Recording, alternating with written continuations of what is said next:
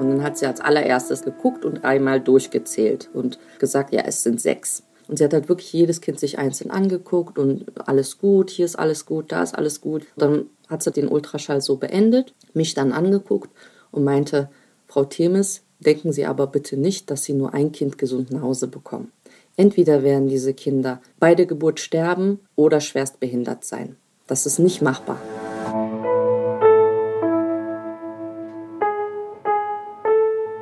Eltern ohne Filter. Ein Podcast von Bayern 2. Hi, schön, dass ihr wieder da seid und herzlich willkommen zu meiner zweiten Podcast-Folge hier bei Eltern ohne Filter. Ab Oktober hört ihr mich hier sogar noch öfter und zwar jede zweite Woche. Ich freue mich. Ich freue mich aber auch über eure Kritik, eure Verbesserungsvorschläge. Ja, ich glaube, ich würde mich sogar über Lob freuen. Wenn ihr irgendwas davon parat habt, schickt es uns doch gerne per WhatsApp an unsere Eltern ohne Filter Handynummer und zwar die 0151 205 25389. Vielen Dank. Heute habe ich gleich zu Beginn eine Frage an euch. Sagt mal, ganz ehrlich, als ihr Eltern geworden seid, habt ihr da auch gemerkt, dass ihr das Leben auf einmal anders wahrnehmt? Also ich meine, dass ihr anders über das Leben nachdenkt, als ihr es vorher getan habt. Ich zum Beispiel habe gemerkt, dass ich mehr in Floskeln rede. Also so Lebensweisheiten wie Kinder kommen, wann Kinder kommen wollen. Oder Mai, die Zeit vergeht so schnell. Und wisst ihr was? Es stimmt. Es stimmt. Seitdem ich Vater geworden bin, also seit circa einem Jahr bin ich Vater, werden immer mehr dieser Floskeln für mich Realität. Ich habe so mein kleines Bullshit-Bingo zu Hause und hake eine Floskel nach der anderen ab. Und so ähnlich wie es mir jetzt geht, ging es damals, als sie zum zweiten Mal schwanger wurde, meiner Interviewpartnerin. Ihre Floskel war, es kommt immer anders, als man denkt. Ich wurde so in den letzten Tagen gefragt, ah, okay, du machst ja wieder den Podcast, mit wem sprichst du denn, wer ist so dein Interviewpartner? Und dann habe ich ja. gesagt, ja, Roxana Temis, sie ist achtfache Mama. Und sie hat einmal Sechslinge bekommen. Also die Reaktionen waren alle, was, wie, wer, wie macht die das, was passiert da? Kennst du das? Ja, natürlich. Ja, ja, diese Reaktion kenne ich. Die erste Reaktion ist ja auch immer, wie hast du das gemacht? Und ganz ehrlich, ich muss ja selber immer daran denken, wenn ich jetzt überlege, das erste Kind, das erste Baby. Ich habe die ersten drei Monate wirklich, ich kam nicht klar, weil ich hatte Probleme mit dem Stillen und dann wusste ich eben nicht, hat sie jetzt Hunger, hat sie Bauchschmerzen, was will sie denn von mir? Weil es so anstrengend war, hatte ich doch meinen Plan verworfen, sehr schnell nochmal eins zu bekommen, sondern habe mir dann Zeit gelassen und dann kam eigentlich Miriam mit ihre drei Jahre und ihre beste Freundin aus der Kita damals kam dann und hatte dann eine Schwester bekommen, eine kleine. Und dann kam Miriam und meinte, ich will auch Schwester, Baby, Bruder, Baby. Ich will auch Baby, Baby. und dann, ja, und dann dachten wir so, ah, okay, jetzt ist es schon drei, oh je. Und ich hatte ja auch Probleme, eben äh, schwanger zu werden. Ich äh, leide halt an einer Hormonstörung. Und auch das erste Kind war halt mit Hilfe einer Hormonbehandlung. Und dann dachten wir so, ja, und dann wer weiß, ob es wieder so schnell klappt. Und da war dann so, wo wir gesagt haben, okay, dann wäre es jetzt mal Zeit fürs Zweite. Roxana ist übrigens gebürtige Polin und kam als Sechsjährige mit ihren Eltern nach Deutschland, nach Berlin genauer gesagt. Dort hat sie später auch ihren Ehemann kennengelernt. Was so das Prinzip Familie angeht, hatte Roxana immer zwei konkrete Vorstellungen. Erstens, sie wollte Jungmutter werden, so wie ihre Mutter. Das hat schon mal geklappt, weil ihre erste Tochter Miriam kam auf die Welt, da war Roxana gerade mal 20. Zweitens, Roxana wollte immer drei Kinder haben. Und auch da hat Roxana gedacht, dass sie eigentlich voll im Plan liegt. Ihr wurde bei der Ärztin Blut abgenommen und einige Zeit später hat man sie dann angerufen und gesagt, Frau Timis, herzlichen Glückwunsch, Sie sind schwanger. Ja, dann ging es zum ersten Ultraschall.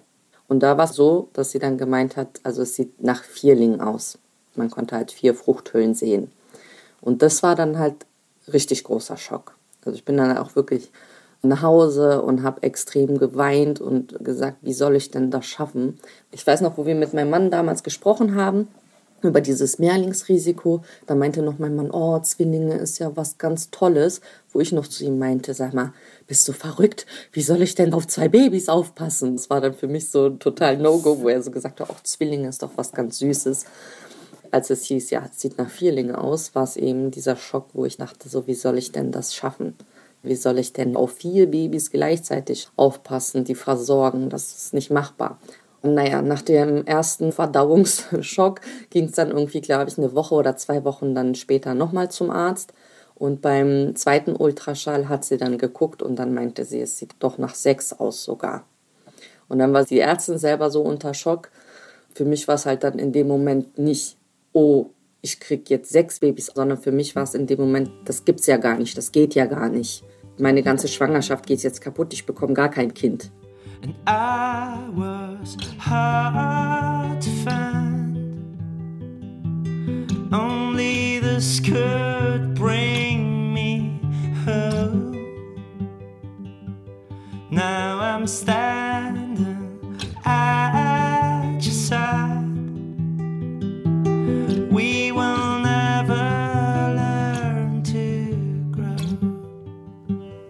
habe mal in einem Buch des Dichters Khalil Gibran die folgenden Sätze gelesen. Die Kinder sind nicht eure Kinder. Sie sind die Sehnsucht des Lebens nach sich selbst. Ich bin jetzt kein wirklich religiöser Mensch. Roxana zum Beispiel, die hat sich nach langer Überlegung entschieden, dass sie zum Islam konvertieren will. Ich mag aber die Worte von Khalil Gibran sehr, weil sie mir zeigen, dass Kinderkriegen mehr ist als nur eine Entscheidung zwischen zwei vernunftbegabten Menschen, die dann sagen, wir wollen Kinder. Nein, Kinderkriegen ist mehr und das finde ich so schön an diesen Sätzen. Kinderkriegen ist mehr als nur eine Feststellung. Ein paar Wochen nach dem ersten Schock, genauer gesagt in der 15. Schwangerschaftswoche, hatten Roxana und ihr Mann übrigens nochmal einen Termin bei einer Ärztin. Diesmal aber in der Klinik, in der sie ihre Kinder dann zur Welt bringen wollten. Da wussten die beiden aber auch schon längst über alles Bescheid. Also sie wussten, dass es eine Risikoschwangerschaft ist und dass sie jederzeit eines oder mehrere ihrer Kinder verlieren könnten. Und ohne euch jetzt zu viel zu verraten von dem, was gleich kommt, habe ich nur eine Frage an euch. Wie hättet ihr euch entschieden? Und sie hat halt wirklich jedes Kind sich einzeln angeguckt und alles gut, hier ist alles gut, da ist alles gut, Geschlecht schon gesagt, bei einem war sie sich nicht sicher. Mhm. Dann hat sie den Ultraschall so beendet, mich dann angeguckt und meinte, Frau Themis, Denken Sie aber bitte nicht, dass Sie nur ein Kind gesund nach Hause bekommen. Entweder werden diese Kinder bei der Geburt sterben oder schwerst behindert sein. Das ist nicht machbar. Wie hast du reagiert?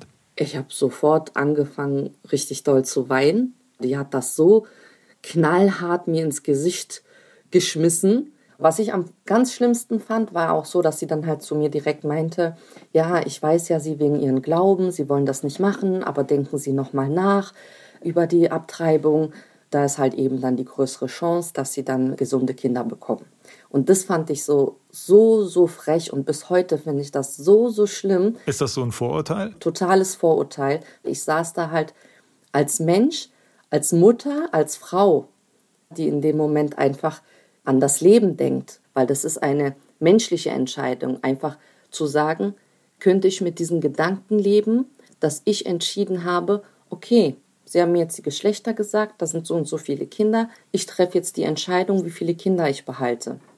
Töten Sie mit der Nadel, indem Sie dem Embryo, was schon lebt, was schon Hände, Füße hat, wo Sie schon das Geschlecht wissen. Und jetzt soll ich sagen, bringen Sie diese zwei um oder bringen Sie drei um oder bringen Sie vier um. Sagen wir mal, ich hätte mich für drei entschieden. Ich hätte immer an die anderen drei Kinder gedacht. Aber ich habe gedacht, ich hätte damit leben können, wenn ich eben die Kinder auf die Welt bringe und nicht alle überleben, und ich habe ein reines Gewissen, weil ich nicht diese Entscheidung getroffen habe. Can you lose what you don't have? Can you miss what is still there? Could you ever love to like? Can you turn away and care? Can you chase away the paralyzed? Could you change and stay the same? Can you order the unorganized? Would you judge who's not to blame? Roxana hat mir während unserem Gespräch auch erklärt, dass ihr Leben aus islamischer Sicht übrigens Vorrang gehabt hätte. Es wäre also okay gewesen, wenn sie zuerst an sich selbst gedacht hätte. von wegen Moslems und Großfamilie. Dem Vorurteil begegnet sie aber bis heute noch. Das Klinikum haben Roxana und ihr Mann dann übrigens irgendwann gewechselt. Sie wollten ihre sechs Kinder. Auch weil zu der gleichen Zeit in Ägypten Siebenlinge geboren wurden und alle waren gesund. Jetzt mussten Roxana und ihr Mann nur noch einen Arzt oder eine Ärztin finden, die ihre Sechslinge auf die Welt bringen will und kann. Gefunden haben sie diesen Arzt in der Berliner Charité. Dort haben sie Roxana dann in der 19. Schwangerschaftswoche auch gleich aufgenommen, aber schon eine Woche nachdem Roxana im Krankenhaus war, gab es erste schwere Probleme. Ich weiß nicht, ob das eine Routineuntersuchung oder irgendwie haben sie nochmal geguckt und dann hieß es auf einmal, dass der Muttermund schon offen ist, zwei Zentimeter. Dann war auch der Arzt plötzlich nicht mehr so positiv und meinte, ja, es sieht halt nicht gut aus, der Muttermund ist schon offen und es könnte sein, dass es jederzeit losgeht. Und er meinte, es besteht die Möglichkeit, dass wenn es jetzt losgehen sollte und ich Wehen bekomme, ein Kind rauskommt und wir den Rest zurückhalten können, dass man das stoppen kann. Also er meinte, die hatten wohl schon mal diesen Fall gehabt mit Vierling, wo die Frau halt immer wieder eins verloren hat, aber sie das letzte am Ende dann gerettet haben. Damit alle ihre Kinder wenigstens eine reelle Überlebenschance haben, musste Roxana irgendwie in die 24. Schwangerschaftswoche kommen. Denn ab der 24. Schwangerschaftswoche haben Neugeborene eine Überlebenschance von circa 60 bis 80 Prozent bei intensivmedizinischer Betreuung natürlich. Roxana musste also irgendwie, irgendwie in diese 24. Schwangerschaftswoche. Man hatte auch vorgeschlagen, dass sie sich den Muttermund, der ja schon offen war, zunähen lassen kann, um die Geburt hinauszuzögern. Sie hat aber abgelehnt. Und am Ende hat sie es auch so geschafft. In der 26. Schwangerschaftswoche war es dann soweit. Ja, das war ein heftiger Tag. Das war genau der Morgen, wo der Arzt kurz reinkam mit seinem Ultraschallgerät und meinte, ich will mal kurz nur von oben ein bisschen schauen, weil Rana lag halt schon mit dem Kopf unten. Und dann hat er halt kurz geschaut und meinte, ja, man sieht halt Ranas Kopf, der ist wie in so einem Rollkragen, also ein bisschen guckt schon raus, meinte er, aber solange ich das von oben noch mit dem Ultraschall sehe, ist es noch in Ordnung, meinte er. Ja, und dann habe ich eben gemerkt, als ich mich zurück ins Bett gelegt habe, habe ich den Kopf gespürt. Und dann habe ich halt geklingelt und die Schwester kam und ich meinte so, ja, es fühlt sich komisch an. Und sie hat mich gar nicht gefragt. Sie hat sofort mein Bett genommen und mich in den Kreissaal geschoben. Und dann war halt die Situation, dann hat der Arzt mich angeguckt und meinte, Frau Themis, bleiben Sie jetzt ganz ruhig. Es wird jetzt sehr hektisch. Es werden sehr, sehr viele Leute um Sie herum rennen. Erschrecken Sie sich bitte nicht. Es geht jetzt los. Wir holen Ihre Kinder. Und es waren im Kreissaal, ich glaube, insgesamt 35 Leute pro Kind ein Arzt und zwei Schwestern. An mir haben zwei Ärzte operiert und ähm, als ich aufgewacht bin, waren meine ersten Worte, leben alle. Das war halt meine erste Frage, leben alle, leben alle. So take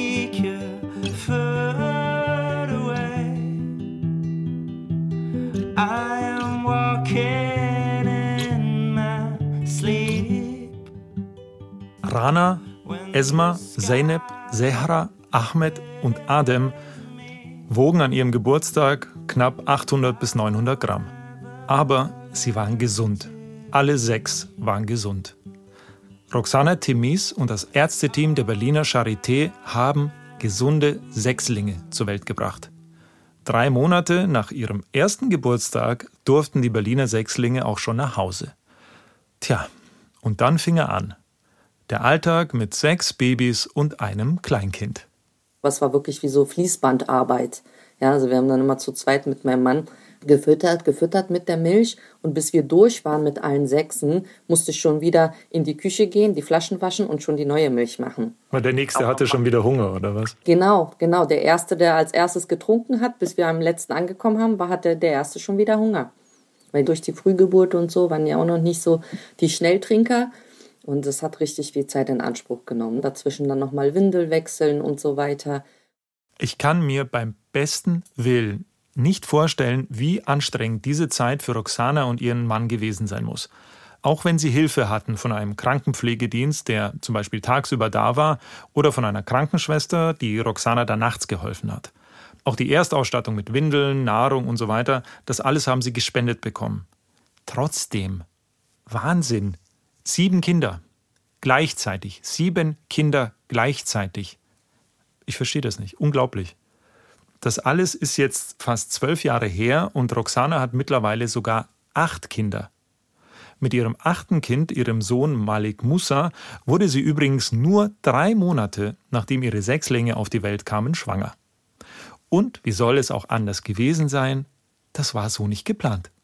Denn eigentlich kann Roxana wegen ihrer Hormonstörung auf natürlichem Wege nicht schwanger werden, dachte sie.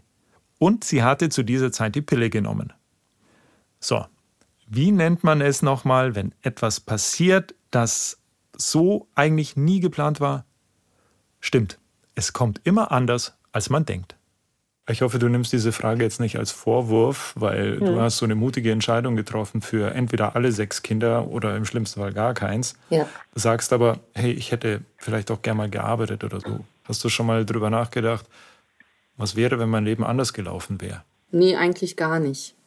Wie gesagt, da ist wieder der Glaube mit Vorbestimmung und so. Also ich weiß schon, dass mein Leben so sein soll. Und dann ist die zweite Sache, klar, mit meinem Mann, wir kommen sehr oft eben an unsere Grenzen, wo wir wirklich so fix und fertig sind. Dann aber machen wir uns immer wieder bewusst, wie glücklich wir sein müssen, wie dankbar wir eigentlich jeden Tag sein müssen, dass wir kerngesunde Kinder haben. Wir wissen ja, es hätte ja auch alles anders laufen können und wir hätten jetzt hier ein, zwei, drei, vier oder sogar sechs schwerstbehinderte Kinder haben können, die im Rollstuhl sitzen, denen man immer noch eine Windel wechseln muss, die man immer noch füttern muss.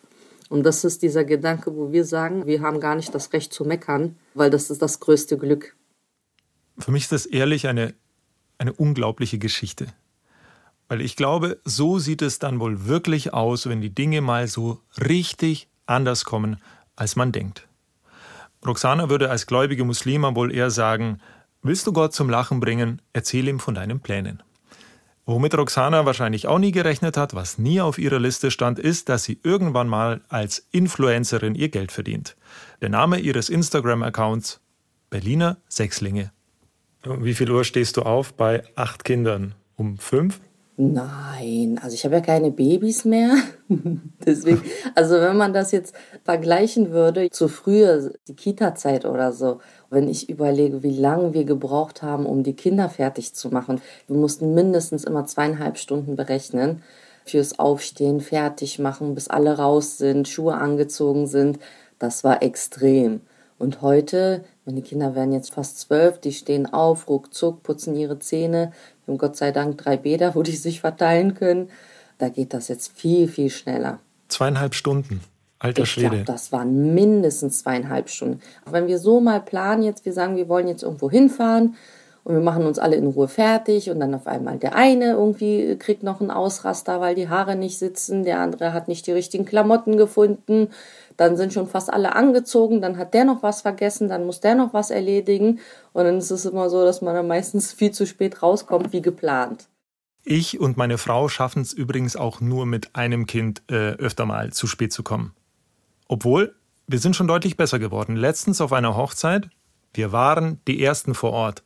15 Minuten zu früh. Es gibt natürlich auch für solche Fälle eine Floskel. Ich persönlich mag sie nicht so gern, aber wer weiß, was kindertechnisch in meinem Leben noch so alles passiert. Und ich höre die Floskel relativ häufig. Sie lautet übrigens, niemand bekommt mehr, als er tragen kann. Wie geht es dir hm. dabei, wenn jemand, wie zum Beispiel ich, habe einen Sohn, der ist ein Jahr alt und der Alltag ist schon deutlich schwieriger geworden. Und ich bin auch manchmal fertig und denke mir, okay, jetzt haben wir noch einen ganzen Arbeitstag. Ja. Denkst du dir dann, was ist denn da los? Also ich habe acht. Nee, eben nicht, weil mir schreiben dann auch welche, oh, ich schäme mich total, dass ich jetzt bei dir hier meinen Frust ablasse mit meinem einen kleinen Kind, was ich nicht klarkomme. Und dann sage ich immer, nein, ich weiß ja, wie das ist. Ich hatte ja auch mal ein Kind und ich weiß, dass auch ein Kind schwer sein kann. Also ich mache da überhaupt keinen Unterschied, dass ich sage, sei mal leise, ich habe acht und ich krieg das hin.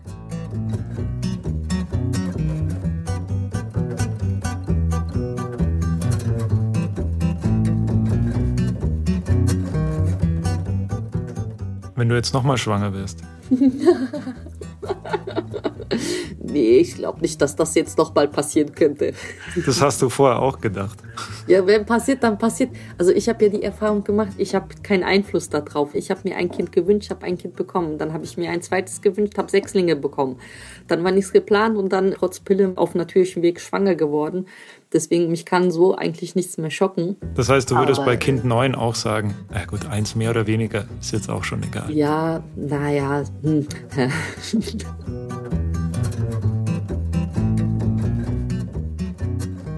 Eine Sache gibt Roxana zum Schluss noch zu. Acht Kindern gleichmäßig gerecht zu werden, also jedem Einzelnen, jedem einzelnen individuellen Charakter die Aufmerksamkeit zu geben, die er, die sie verdient hat, ist enorm schwer, ist eigentlich unmöglich. Es ist für sie und ihren Mann zurzeit die größte Herausforderung, der größte Stress, unter dem sie stehen. Trotzdem, wenn ich mir jetzt so überlege, wie Roxanas Alltag mit acht Kindern ist, also wie er auch war, als die Kinder noch klein waren, dann muss ich sagen, dann beruhigt und motiviert mich das schon ein bisschen. Man schafft halt oft mehr, als man denkt. Das glaube ich übrigens wirklich und das habe ich auch schon geglaubt, bevor ich Papa wurde. I stop and wonder es ist was Besonderes, in so eine Welt einzutauchen. Dass jemand darüber so erzählt. Vielen, vielen Dank. Sehr gerne. Do you think we can end this contest? Take each other's hands and get back to the surface. Then let's quit this contest and get back to the surface. Falls ihr vorher auch überrascht wart, dass Roxana auch aus religiöser Sicht das Recht gehabt hätte, ihre Kinder abzutreiben, dann empfehle ich euch von ganzem Herzen einen neuen Bayern 2 Podcast und zwar Prima Muslima. Dieser Podcast wirkt hervorragend gegen Vorurteile. Eltern ohne Filter ist auch ein Podcast von Bayern 2. Produziert hat Michael Heumann und die Redaktion hatte Sibylle Giel. Nächste Woche ist wieder Christina dran. Sie redet mit Svenja, aka Tante Kante. Und zwar darüber, wie man sich in der Mutterrolle auch komplett fehlbesetzt fühlen kann und wie man dann aber wieder zu der Frau findet, die man sein will.